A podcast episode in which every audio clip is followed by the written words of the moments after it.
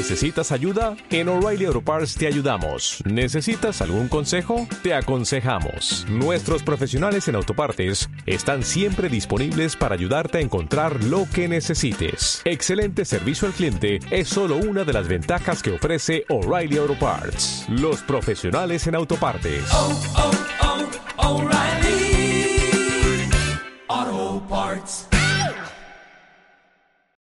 Poquito más desarrollado de rogación porque normalmente no se trata la rogación en, en las clases, por lo tanto lo, lo, lo un poquito en ese, en ese paper, que se lo voy a mandar, el que se desarrolla en pocas páginas todos los principios, y otro que es el que hablábamos recién cuando, cuando abrimos la clase, que es a propósito de los sistemas registrales. ¿Por qué? Porque hago una pequeña exposición de los distintos sistemas, de los sistemas más importantes. Está el francés, está el español, está el alemán, está el suizo y el australiano. Están esos cinco. Para que ustedes también tengan un poquito una visión más global de los sistemas, no es parte de los trabajos, creo que más que todo para que ustedes tengan claridad y puedan hacer ciertos análisis respecto a los distintos sistemas. Y el tercer paper que les voy a mandar es un trabajo que hizo una profesora de la Universidad Autónoma de Madrid, que es la, eh, es la encargada del Departamento de Derecho Registral en la Universidad Autónoma, que es doña Carmen Jerez. Vamos a analizar ahora en el principio de inscripción eh, la- las inscripciones de corte constitutivo y declarativo. Eh, el sistema español es... En el break comentamos que el profesor Marco Antonio eh, Sepúlveda nos sugirió para los trabajos hiciéramos grupos de no más de cinco personas. Ya nos hemos organizado, en el caso nuestro somos cuatro compañeros. Eh, tendríamos que reagruparnos para que sean cinco justos o podremos mantenernos Bueno, entre 4 y 5. Ah, pero no menos de 4, por favor. O no vaya a aparecer una persona que me haga un so- una, una, una persona un solo trabajo. Es que, es- ¿saben qué? A mí, bueno, les digo, los trabajos los voy a realizar yo. La idea, la idea en la calificación de los trabajos no es que repitan lo que yo estoy diciendo, por favor. O sea, yo no soy un tipo que va a decir, ah, no, yo no estoy de acuerdo, pum. No. Yo si ustedes no están de acuerdo con lo que yo digo, que es sumamente válido, que yo a veces hablo hasta cuestiones, eh, que me argumenten. Que me argumenten jurídicamente, que me argumenten con autores, que me digan, oye, ¿sabe qué? Yo no estoy de acuerdo con usted. Bueno, perfecto, pero argumentenme bien, den buena bibliografía. Es lo único que pido. Si usted no está de acuerdo con lo que yo dije, espectacular. Si no es una cuestión de doctrina, ¿ok? Es cuestión de dogmática. Perfecto. ¿Estamos? Bien, gracias. Eh, bueno, entonces como les decía, este tercer trabajo que les voy a enviar es de Carmen Jerez. En el sistema español la inscripción es declarativa, pero ella propone que en el sistema español se cambia a un sistema de inscripción constitutiva. ¿Y por qué les mando este trabajo? Hay un párrafo que para mí es espectacular en ese trabajo. Y ella plantea, un, trabajo tiene que ser como unas 30, 40 páginas, no más que eso. Ella plantea que para mejorar el sistema español junto con la inscripción constitutiva, cuando hablemos de las inscripciones constitutivas, vamos a hablar de que es respecto de los actos entrevidos, no los mortis causa. Los mortis causa los vamos a dejar fuera del análisis a propósito de la inscripción constitutiva. Entonces ella dice que para potenciar esta inscripción constitutiva hay ciertos ajustes que hay que hacer en el sistema español más allá de la constitutiva que me gustan mucho porque los podemos retorcer en el sistema chileno que ustedes se van a dar cuenta de inmediato como por ejemplo ella propone que los eh,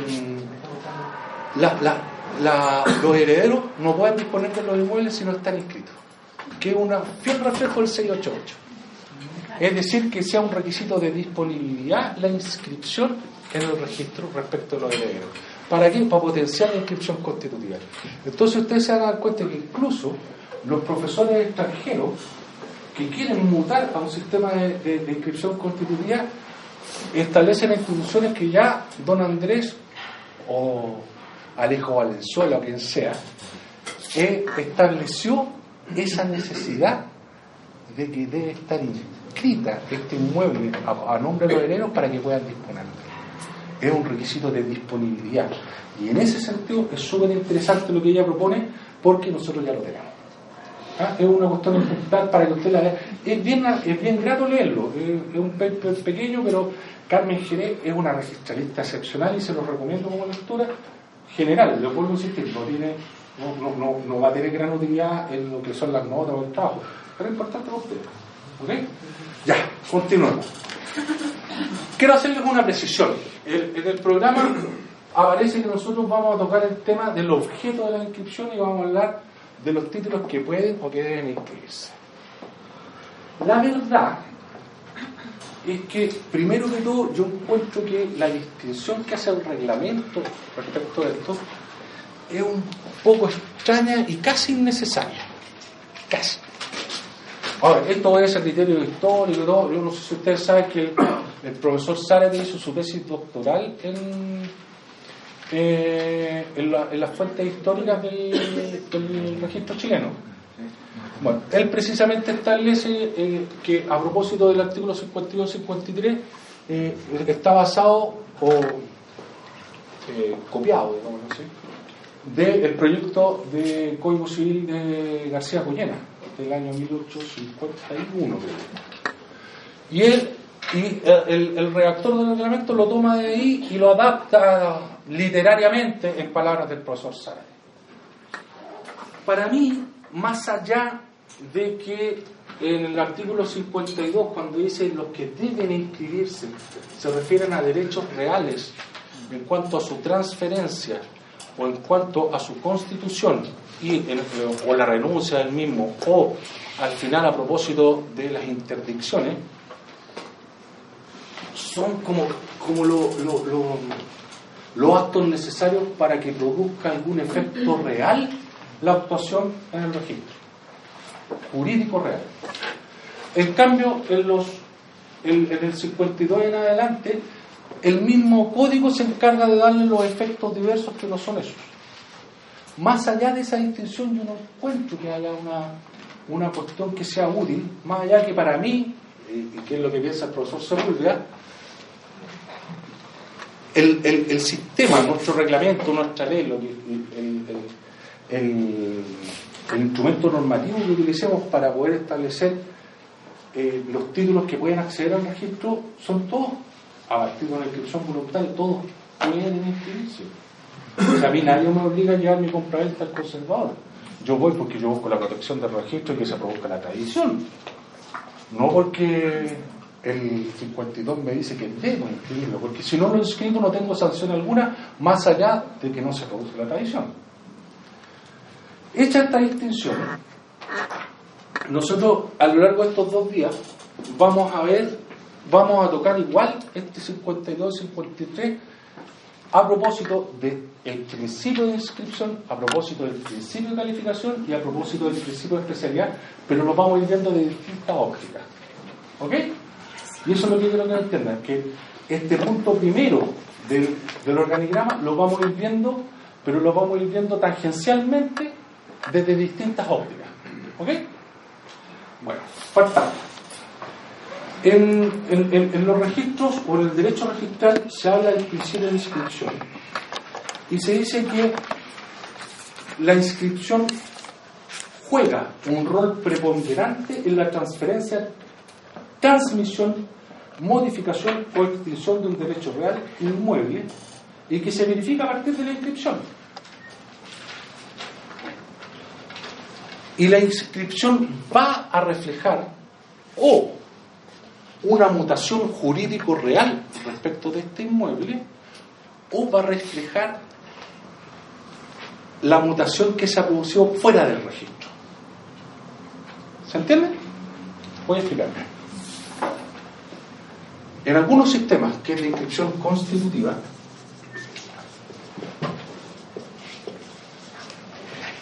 sin inscripción no hay derecho. Con excepción de las servidumbres, como claramente sabemos que nuestro sistema, y vuelvo a circunscribir, estamos hablando de actos jurídicos exteriores, no estamos hablando de los mortis causa. En cambio, en los declarativos,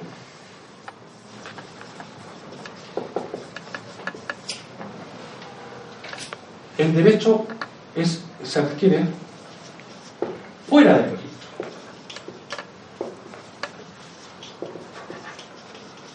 ¿Ok? Y es por eso que el principio de inscripción es extremadamente importante. ¿Por qué? Porque el rol de la inscripción desde el punto de vista de este principio y desde el punto de vista del derecho registral va a ser este, es el rol en la mutación jurídico real de un determinado derecho a partir del registro. ¿Ok? Entonces, si nosotros partimos de esta base en cuanto a que el registro es vital a partir de la adquisición o no de un determinado derecho real, vamos a estar hablando de que la inscripción es constitutiva.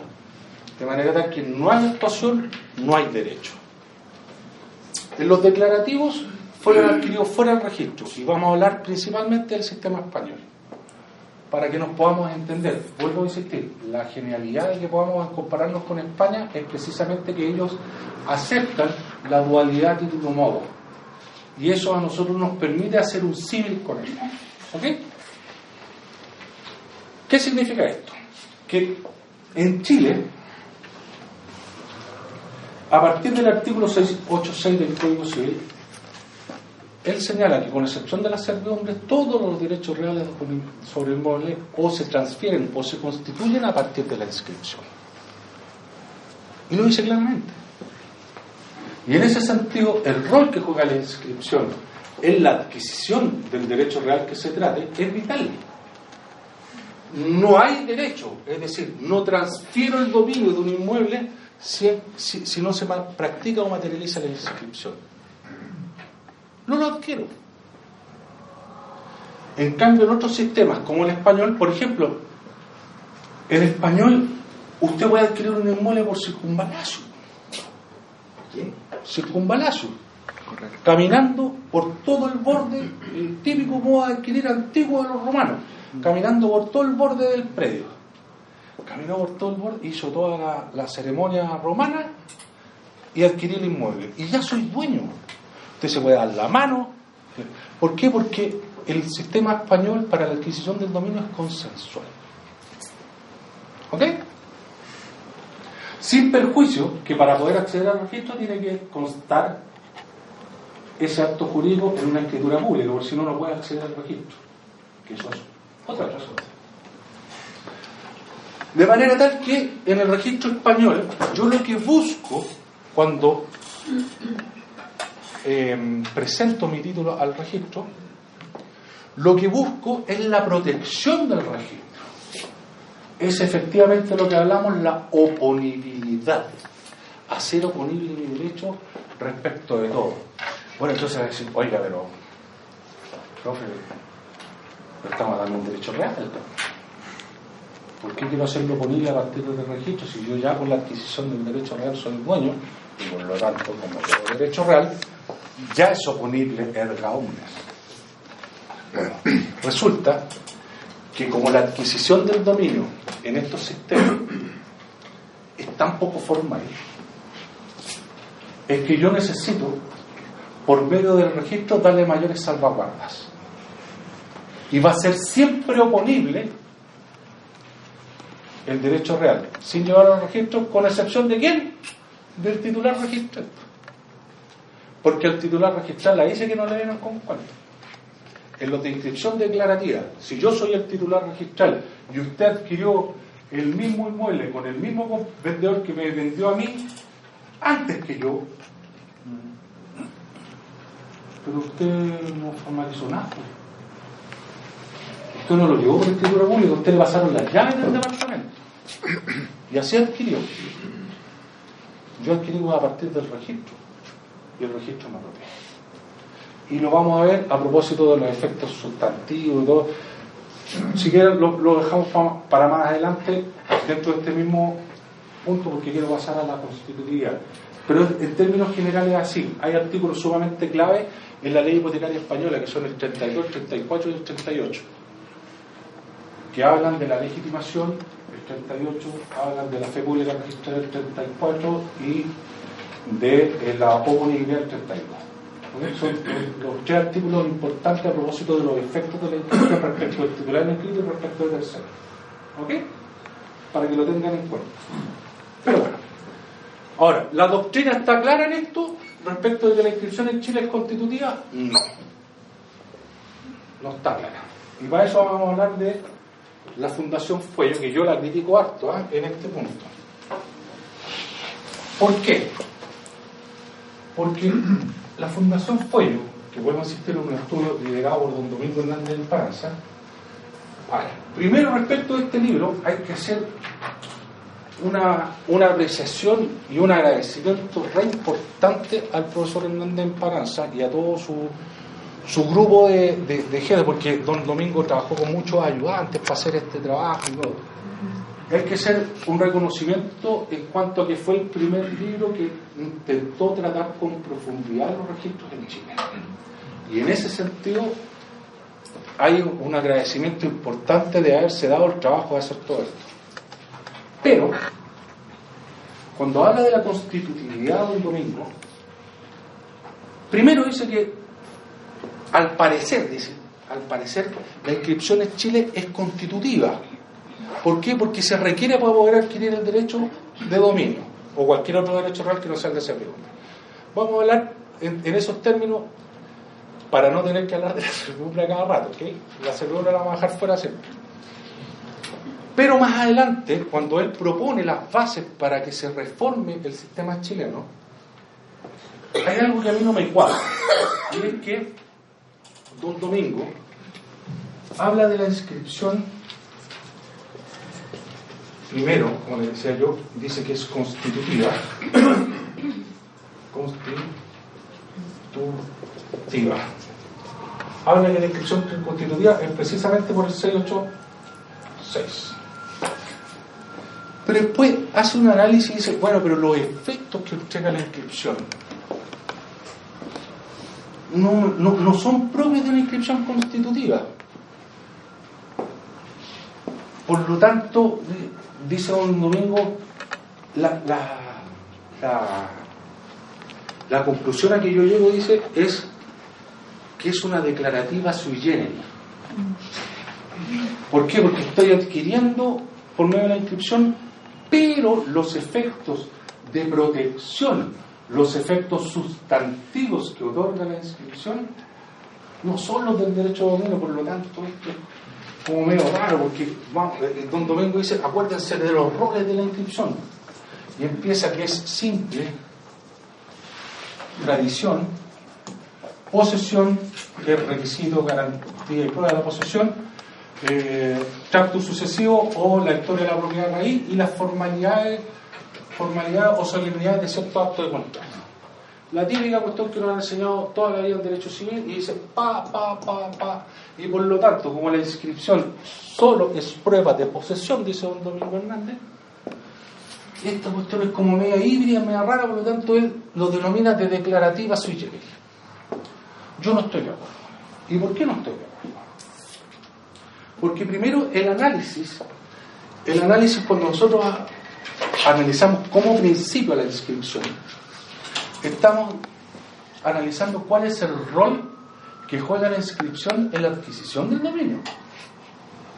No estamos hablando de ninguna formalidad, no estamos hablando de, ninguna solemnidad del contrato, no estoy hablando de la historia de la propiedad, yo estoy hablando única y exclusivamente cuál es el rol que cumple la inscripción en Chile la tradición.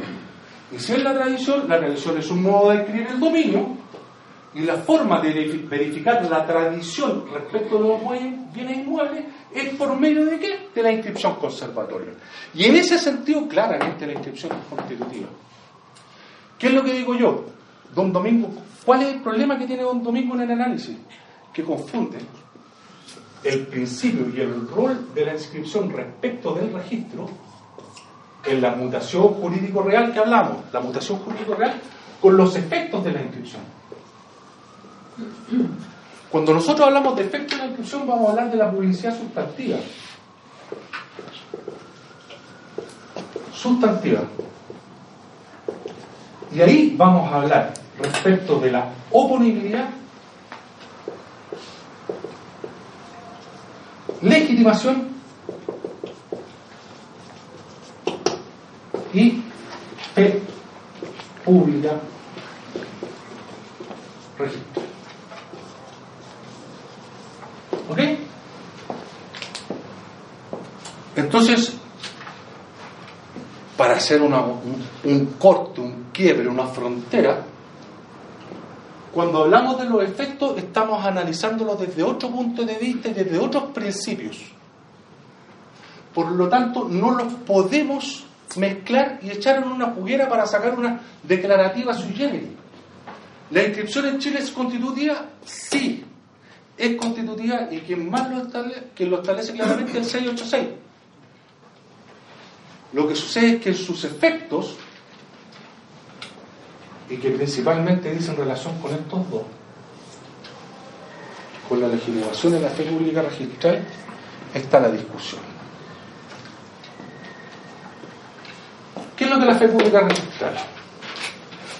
La fe pública registral es un principio, se lo voy a decir cortito, no sé si se los pasaron o no, pero es importante que lo sepan. La fe pública registral es la protección que brinda el registro respecto del tercer adquirente.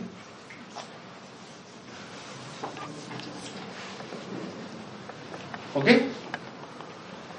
Y la legitimación es respecto del titular registral.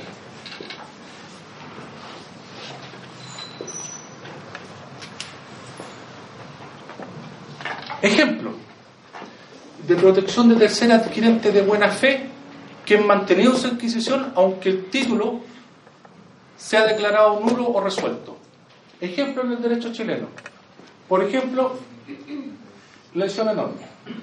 Dice que los terceros poseedores de buena fe no, no tendrán acción reivindicatoria. Ahí tenemos un caso. El caso de las acciones resolutorias cuando no, pueden, no constan en el título no están inscritos. Hay terceros poseedores de buena fe que van a ser adquiridos, pero que son excepcionales.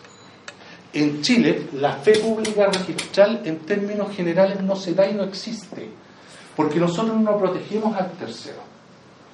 Y esta noción de tercero viene de un autor alemán que es don Víctor Ehrenberg, que es el sucesor de Jering en las cátedras alemanas. ¿Y qué dice Ehrenberg? Ehrenberg dice que frente a la nulidad o resolución de los títulos anteriores al título registral, por eso es que es tercero, se declaran nulos o resueltos, este tercero es mantenido en su adquisición. Es decir, tenemos A que le vende a B, B le vende a C, y esto se declara nulo, C siempre va a ser adquirido, o hagamos esto, esta compraventa se declara nulo, la nula entre A y B, se declara nulo, C es tercero respecto a esta compraventa, ¿ok? Esta compraventa, en la medida que él cumpla con los requisitos que establece la ley, que son que sea un título oneroso, que él haya adquirido confiado en el registro y en la información que le arroja el registro, y que las causas de nulidad o resolución no consten en el registro, él va a ser mantenido en su adquisición. Por lo tanto, oye, pero pobrecito B se va a o A se va a. No, arreglense usted, entre ustedes indemnizaciones de perjuicio y billetes. Pero C es mantenido, ¿por qué? Porque la adquirió conforme la autoridad del registro. En términos. Profesor, perdona, pero ahí necesita una acción, la acción del artículo 18 ¿no? No, estamos hablando en España. Ah, Estamos hablando en España. Estamos hablando en España. Estamos hablando de la fe pública registral lo que habla en España. Artículo 34 de la ley hipotecaria. ¿Ok? Artículo 34 de la ley hipotecaria. Estoy explicando la fe pública registral. Y lo que dice Ehrenberg. Ehrenberg lo mantiene así. Ehrenberg es el que manifiesta esta cuestión. Entonces, ¿qué sucede? En Chile se dan, se dan en, en cuestiones muy pequeñas, como les decía, y que son residuales prácticamente. Pero en Chile la fe pública registral no está. ¿Por qué? Porque ahí viene lo otro, la otra gran clasificación que existe de los sistemas registrales, que son los de. eh, ¿Cómo le llaman, profesor? Eh, seguridad. Eh, a ¿cómo le? Bueno, tenemos Ah, seguridad dinámica y estática.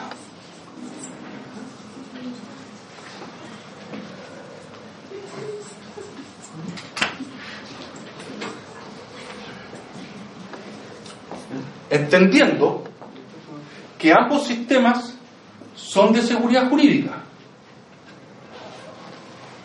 Pero, respecto de la fe pública registral, Ehrenberg dice que se adscribe a la seguridad dinámica. Es decir, lo que vamos a potenciar con este sistema es la seguridad en el tráfico jurídico inmobiliario. Por eso que ese tercero va a ser mantenido en su adquisición. En cambio hay otros sistemas como el nuestro que dicen que es de seguridad estática. ¿Y qué es lo que va a proteger o qué es lo que protege el derecho chileno? El derecho de dominio. Entonces, en el mismo ejemplo, si se declara A y B nulo, se cae. Y A, A ejercerá las acciones reivindicatorias, etcétera, lo que corresponde, para quedarse con el inmueble. Pero todo esto es una cadena, es el efecto dominó. Van cayendo todas una tras otra mientras no se verifique la prescripción adquisitiva. Van cayendo. Y por lo tanto lo que interesa en el sistema chileno es el propietario, el verdadero dueño, como dice don Andrés sin perjuicio de los derechos del verdadero dueño. ¿Ok? Y aquí es donde está la diferencia entre la seguridad dinámica y la seguridad estática. La seguridad estática pro- protege el derecho de propiedad y la seguridad dinámica protege el tráfico jurídico. ¿Cuál es mejor que otro? Yo digo que es una decisión de política jurídica. Porque para mí, dame un segundito, para mí la solución respecto de uno o de otro, sin perjuicio que usted sea A o sea C, porque si usted C va a querer C, si usted es A va a querer A, que es lógico. Pero la solución siempre va a ser la indemnización. El cuento de a quién indemnizo. ¿Se- ¿Me explico por qué? Porque el gran defecto que tiene la fe pública registral y la protección del tercer adquirente es que te permite las adquisiciones ante el registro a non domino. Yo no soy el dueño, yo que no eres dueño te vendí, pero tú te mantienes en la adquisición igual. En nuestro derecho no se produce eso. ¿Estamos? Eh, profesor, tengo una duda. Si eh, en, en nuestro sistema nacional, si en el mismo caso A le vende a B y B le vende a C, eh, se cae la compraventa de B, ¿cierto? O sea, la adquisición de La adquisición de la, B. la compraventa entre A y B. Entre A y B, claro. Perfecto. claro. Ya, ya. Entonces se in- inscribe antes de que se resolviera Por supuesto, claro. ¿Qué es lo que inscribe finalmente si no se supone que... No, no, es que, a ver, a ver. Nosotros estamos hablando, porque estamos hablando de que A, B y C están inscritos. Claro, y se supone que si Están inscritos. se inscribió porque B tenía que estar inscrito entendiendo el, el principio de trato sucesivo. Correcto. Ahora, pero suponiendo que eventualmente el título de B se Anule. se anule. Correcto. ¿Qué es lo que finalmente eh, inscribió o adquirió C? ¿Adquirió una posesión? No, adquirió el dominio. Ya. Bien protegido. El artículo 34 de la ley hipotecaria española dice que se la ha mantenido en su adquisición. Perfecto, pero Adquirió, Chile- pero no, pero porque es que en Chile no se da. No, no es cierto. Es que en Chile no se da. En Chile la fe pública registral no se da. ¿Por qué? Porque les vuelvo a insistir, los sistemas propios de fe pública registral obedecen a un sistema de seguridad dinámica que protegen el tráfico jurídico inmobiliario. El sistema chileno es al revés. No goza de la fe pública registral, que es la protección del tercer adquirente. ¿Por qué? Porque protege el derecho a dominio, es decir, desde la concepción romana, protege al verdadero dueño. Y al proteger al verdadero dueño, está catalogado dentro de los sistemas de seguridad estática. Seguridad jurídica, pero estática. Por eso digo, ¿cuál es mejor? No sé. Es un sistema de política jurídica. A mí actualmente me gusta como está. ¿Por qué? Porque primero yo prefiero fortalecer el registro antes de andar hablando de fe pública registral. Cuando tenga ah, un registro robusto, fuerte, con profesionales adecuados, con, con, con sistemas adecuados, con calificación adecuada, etcétera, veamos si conversamos de esto. Antes, ¿para qué? ¿Ok? Bueno, desde la dogmática del registral ya establecimos que existen estos dos tipos de sistemas que dicen relación con la fe pública registral. Pero ¿qué pasa con la legitimación? Y aquí viene el tema grave, o el tema álgido. ¿Qué es lo que la inscripción? ¿Qué derecho te da? Al igual que el profesor Sepúlveda, para mí la inscripción es prueba. Pero, y ahí es donde está la crítica del profesor Hernández Esperanza, no es una prueba toda, o sea, no es una prueba de dominio infalible.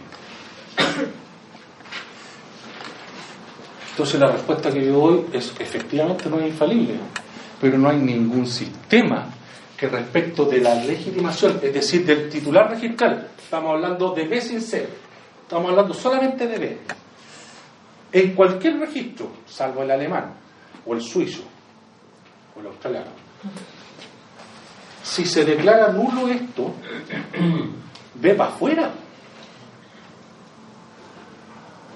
Pero si yo estoy, si yo soy el titular inscrito y vigente y soy B, yo tengo una presunción simplemente legal de dominio a partir del registro. Como en todos los sistemas. Todos los sistemas al titular registral le dan una presunción simplemente legal de dominio. Algunos dicen, oye, no, pero el australiano, el australiano, eh, ese sí que es después. El australiano hoy en día, que ha sido muy aplaudido en décadas anteriores, hoy en día efectivamente el sistema australiano le da la posibilidad al registrador hasta de equivocarse y que mantuviese esa actuación registral. Hoy en día están evaluando en el sistema australiano si es que le vamos a exigir que tenga buena fe para los efectos de la, mantención. ¿Por qué? Porque se están produciendo muchos problemas. Estamos cobrando todos los seguros. ¿Por qué? Porque estamos teniendo problemas en cuanto a qué? Que la gente no está actuando de buena fe y el registro está siendo dañado. Entonces yo le tengo que pedir a los terceros que actúen de buena fe para que opere los efectos del registro. Entonces, entonces una vez me acuerdo, estábamos en un, en una capacitación, con, o sea, no una capacitación, un diplomado, con uno, la mayoría eran conservadores. Y me dicen, oye, pero nosotros tuvimos posesiones. Yo lo dice claramente la ley. Y yo le digo, o sea, le digo yo que si yo hago una escritura de compra-venta, en que adquiero la posesión de un inmueble, usted me la escribe.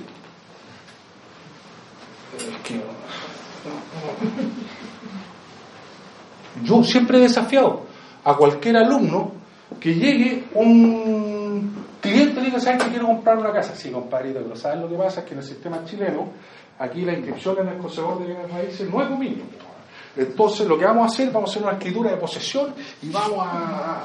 Tú vas a adquirir la posesión, pero vas a adquirir la regular, porque aquí estamos todos de buena fe, el registro todo el cuento, así que cinco años está sin dueño. Yo desafío primero al, al, colega que haga esa escritura y segundo a ver si un conservador se le inscribe. A veces el, el, el, el argumento de absurdo es súper importante para entender la situación. Yo adquiero el dominio en primera línea, sí. Y es por eso que tengo esta presunción simplemente legal. ¿Qué significa? Que cualquier persona me la puede discutir. ¿Dónde? En tribunales, pues discútamelo. Pero para eso usted también tiene que ser titular inscrito del mismo inmueble. O sea, ya estamos hablando de una patología del sistema. No estamos hablando de que el sistema en sí nos dé garantías de dominio. Sino que pueden existir patologías que existen en todos los sistemas, porque esta cuestión de las inscripciones paralelas, que es un problema chileno, es un problema de todos los registros.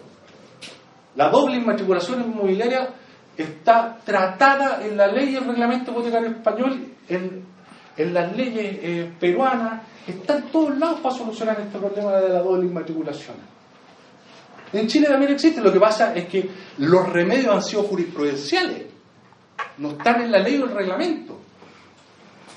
Ahora estamos, estamos eh, ¿cómo se llama?, eh, utilizando el 925 si es que existen inscripciones paralelas. Es decir, quién se comportó como dueño.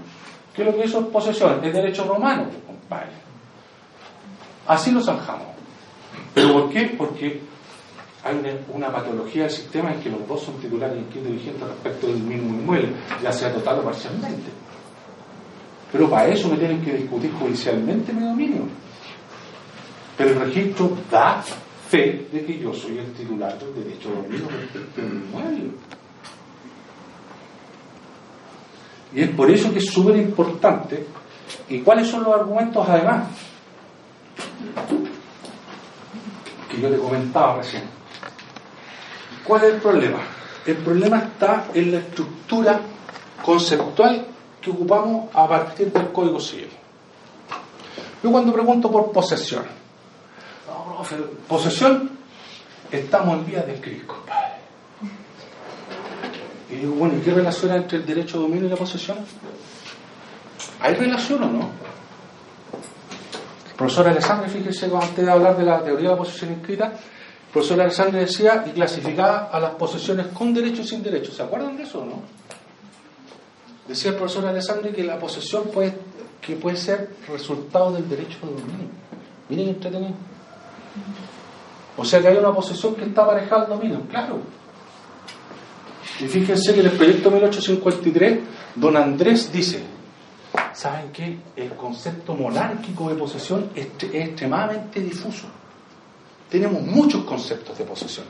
Entonces vamos a tratar de hacer un concepto relativamente unívoco que al menos involucre, uno, son palabras de don Andrés, no son mías, la posesión asociada al dominio, la posesión con justo título y buena fe, y la posesión con justo título o buena fe.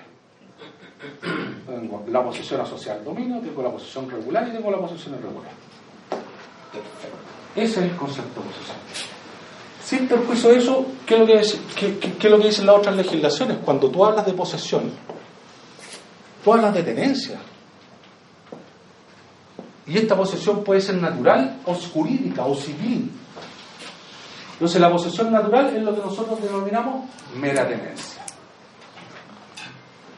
Y la posesión civil es la que nosotros denominamos lisa posesión, que es la que nos habilita para poder adquirir por prescripción. Entonces, cuando nosotros empezamos a analizar este tema, yo digo, por favor, entendamos bien la institución de la posesión. La posesión como hecho es importante si es que yo tengo un arbolito y voy y saco la manzana y me hago dueño de la manzana porque yo soy dueño del árbol, lo hago por medios posesorios y en virtud del derecho de dominio. No es porque mágicamente del dominio aparece la manzana y se va a mi, a mi mesa. Yo hago un acto material de posesión en virtud de mi derecho de dominio. Pero es posesión entonces, cuando entendemos que la posesión está ligada al dominio, esto se aclara un poquito más. Y el artículo de cierre en esto es el 696. ¿Qué es lo que dice el 696? Que en la medida en que esté implementado el reglamento y las oficinas, no, no lo dice textualmente, pero se deduce de las disposiciones transitorias y otras cuestiones. Es decir, tenemos el reglamento, tenemos las oficinas de conservadores listas para funcionar, estamos listos para andar, a partir de ahí en adelante, ¿qué dice el 696? Nadie podrá adquirir la posesión efectiva de un inmueble si no es por medio de la inscripción. Nadie. Entonces mi pregunta es, si el legislador dice que nadie puede adquirir la posesión si no es por medio de la inscripción, entendiendo que la posesión, al menos tenemos estos tres conceptos en las mismas palabras de Bello, no hay otra forma de adquirir el dominio que no sea por medio de la inscripción.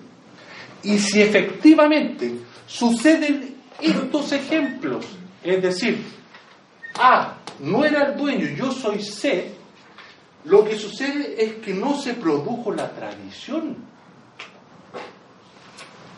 Y me habilitó a mí para poder, como C, adquirir eventualmente por prescripción. Y en derecho registral, ¿cómo se llama eso? Usucapión secundum taulas. Es decir, que la usucapión, la prescripción adquisiría, solamente va a operar en Chile en la medida en que usted tenga título escrito. Y eso es espectacular. Porque en España, por ejemplo, existe la posibilidad de usucapir contra tabula. Es decir, el registro publica una realidad. Ahora, es una joda el, la, la usucapión contra tabula porque le reenvían al registro siempre. Son como cinco pasos y siempre le dan la posibilidad de rescate del registro. Hasta que llega al final, ya no pudiste más, perfecto murió el titular registral, el titular extra registral, pero le dan la posibilidad incluso de que uno pueda usucapir contra tabla. ¿Y qué es lo que dice el, el código chileno? Prescripción por este título escrito no, no, no hay. No hay. Por lo tanto, el registro es vital en, qué? en la adquisición del dominio. Y si se producen estas patologías, tengo la posibilidad de adquirir por prescripción. O sea, usucapión segundo en tabla. ¿Qué mejor garantía que si yo eventualmente no adquirí por tradición, puedo eventualmente adquirir por prescripción y ese mismo hecho ya me constituye un poseedor regular? Pero ¿cuál es la mirada? el primer análisis que usted hace cuando ve una inscripción a nombre de Manuel Godoy, ah, no, Manuel Godoy es dueño, compadre. ¿Se entiende, no? Ya. Bueno, eh, dentro de lo mismo, eh, para volver un poquito al 52 y 53, en este mismo tema, vuelta a los efectos de la inscripción. Los del artículo 52 que les decía, el número 1 y número 2, dicen relación directa con la inscripción constitutiva. Y los efectos van a estar radicados, el 52, número 1 y número 2, van a estar radicados en la constitutividad de la inscripción. ¿Ok? Pero si nos vamos al 53, en el 53 nos vamos a encontrar, por ejemplo, con la inscripción de la propiedad fiduciaria o con la inscripción de las condiciones resolutorias. En el número 2 nos vamos a encontrar con las certidumbres, con los arrendamientos. Y en el número 3 nos vamos a encontrar con las provisiones legales, judiciales o convencionales que limiten o embaracen de alguna forma el derecho a Pero los efectos que el código le otorga son para cada uno distintos. Como por ejemplo de las convencionales, las judiciales, el embarazo mientras esté, 1464. ¿Ok? En el caso de los arrendamientos, las preferencias, si se encuentra o no se encuentra escrito, el respeto o no al contrato de arrendamiento, etc.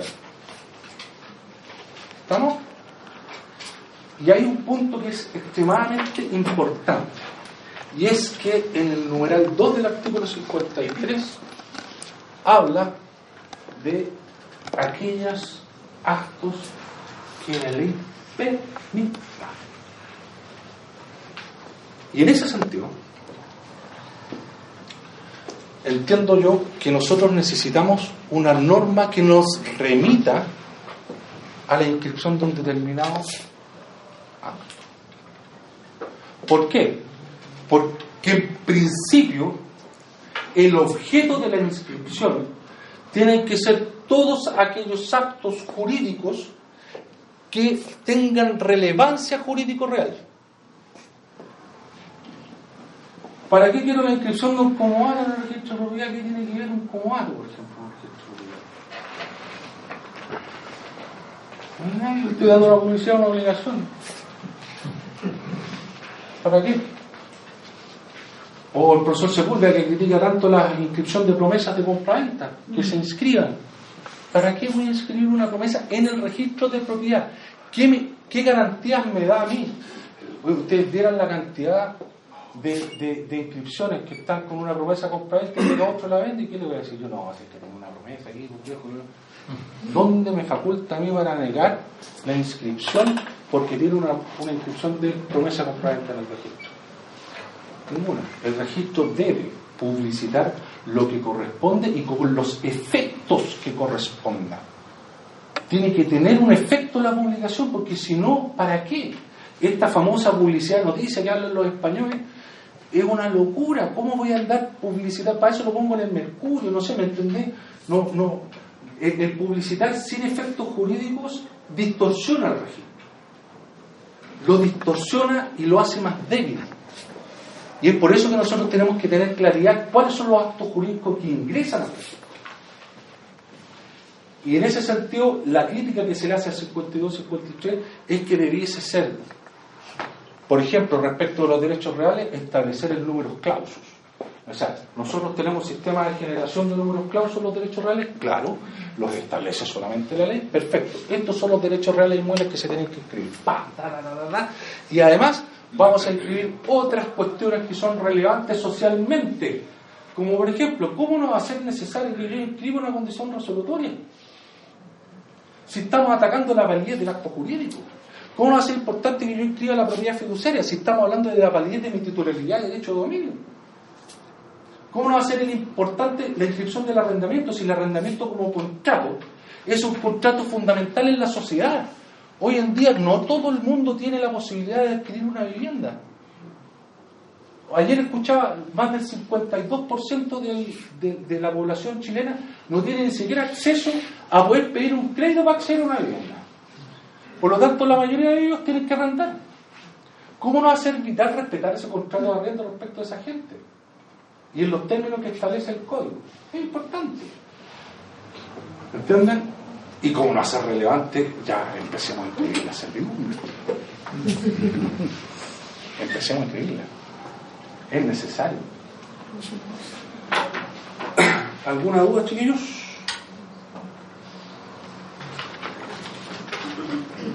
Mucha información. Bueno.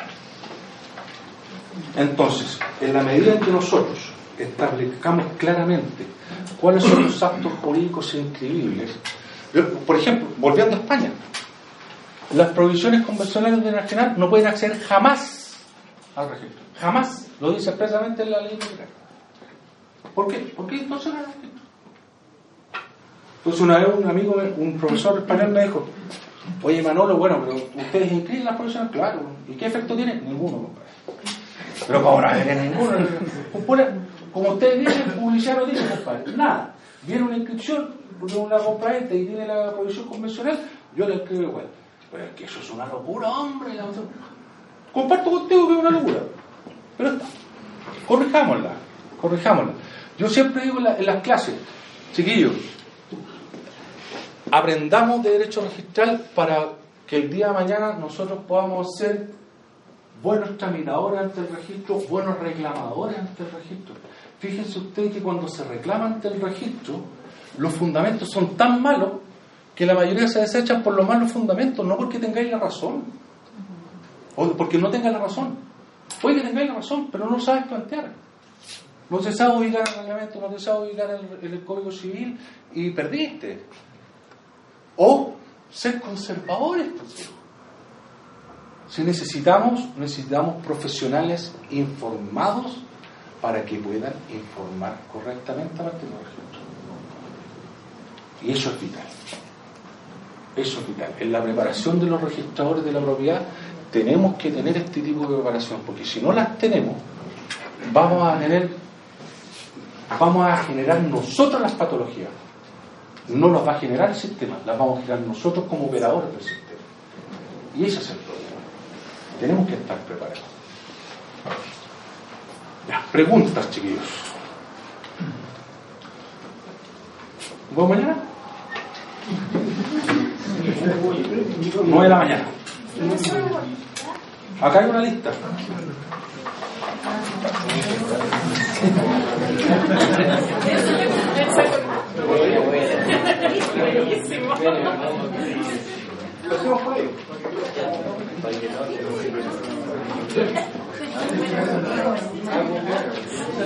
Mañana vamos a revisar calificaciones. O'Reilly Auto Parts puede ayudarte a encontrar un taller mecánico cerca de ti. Para más información, llama a tu tienda O'Reilly Auto Parts o visita oreillyauto.com.